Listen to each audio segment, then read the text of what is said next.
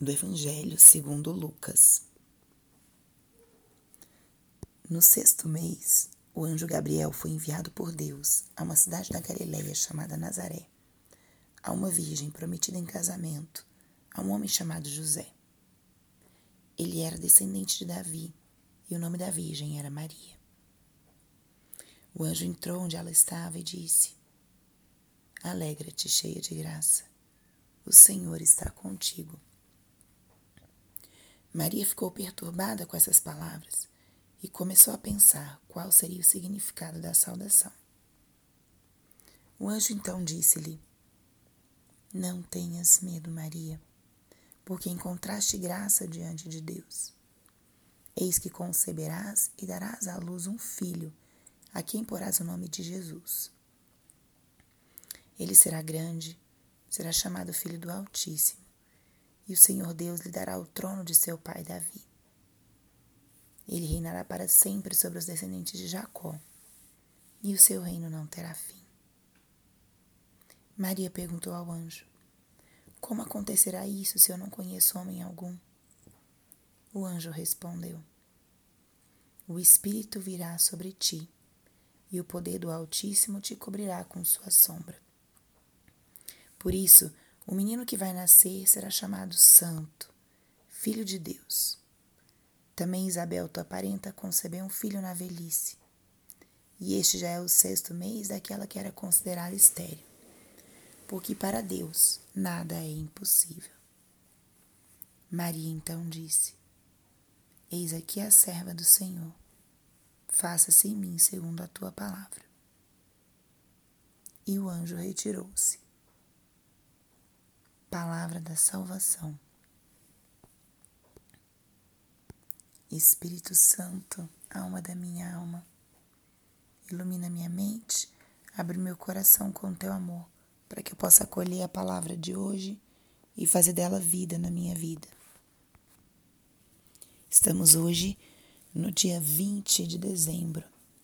Estamos dentro da novena de Natal, na quarta semana do Advento tempo de espera.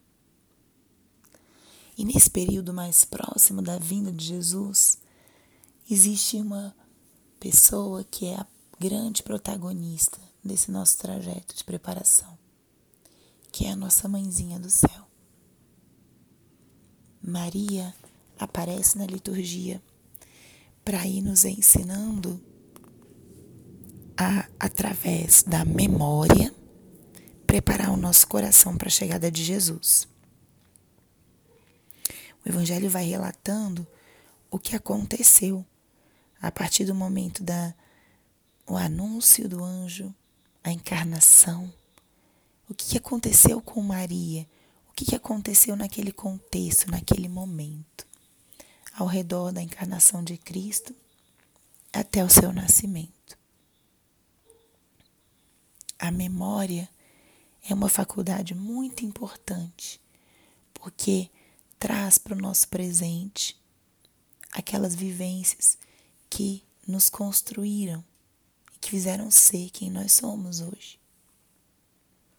Aqui falo da memória pessoal, mas também poderíamos falar da memória histórica de um povo, de uma cultura, ou a memória religiosa. A nossa história da salvação, ela se baseia na memória, relembrar as misericórdias de Deus e as graças de Deus. E o relato de hoje é uma memória. Maria conta ao evangelista Lucas como foi aquele momento. Por que será que ela escolheu relatar assim?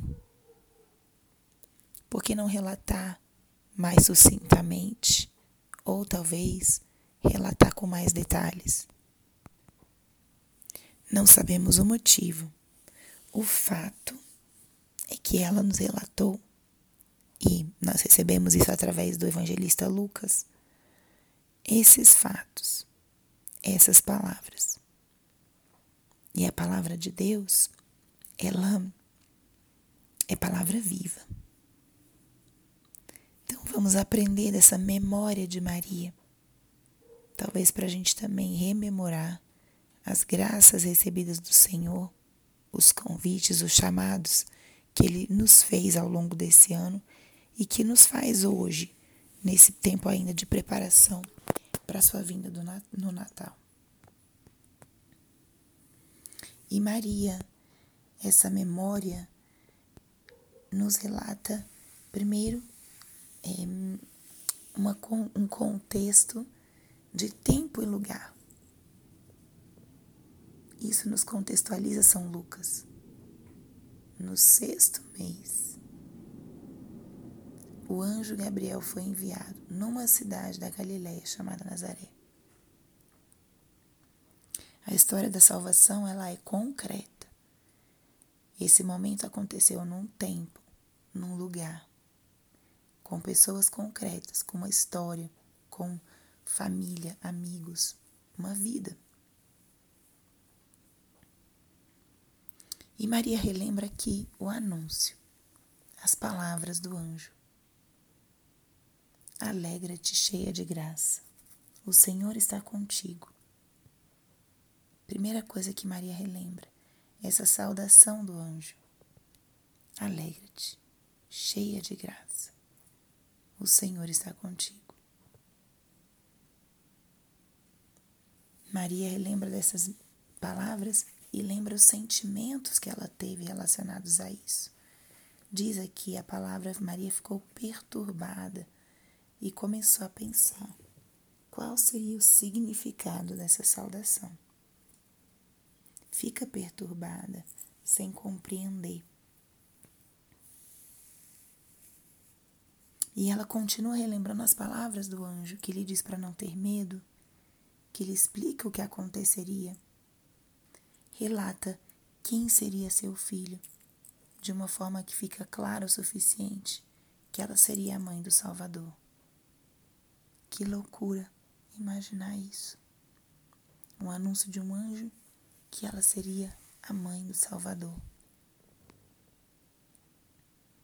O anjo relata como isso aconteceria.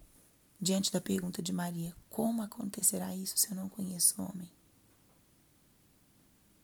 E o anjo expressa explica com paciência e amor. Fala do poder de Deus através do exemplo da gravidez de sua prima Isabel.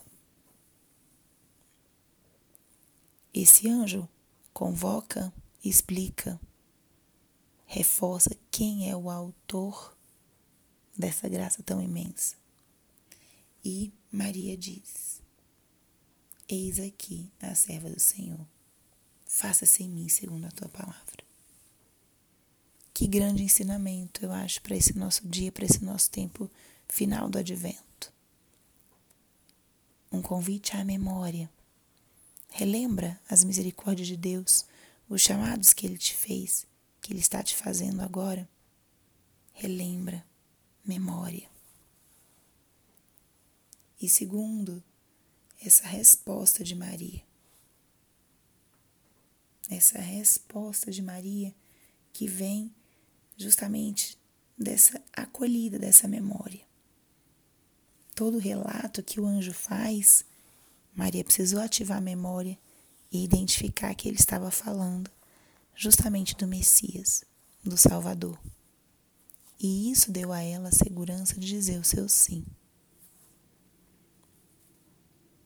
Se você está no momento também de tomar alguma decisão importante, Faça como ela.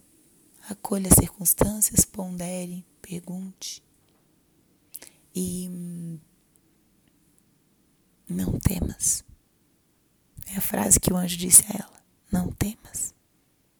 Não tenhamos medo dos chamados do Senhor, porque Ele acompanha até o fim. Que Maria Santíssima hoje nos inspire, nos acompanhe e que, com o exemplo dessa, desse relembrar de Maria, possamos hoje também viver a nossa memória, recordar as graças e os dons recebidos de Deus. Glória ao Pai, ao Filho e ao Espírito Santo, como era no princípio, agora e sempre. Amém.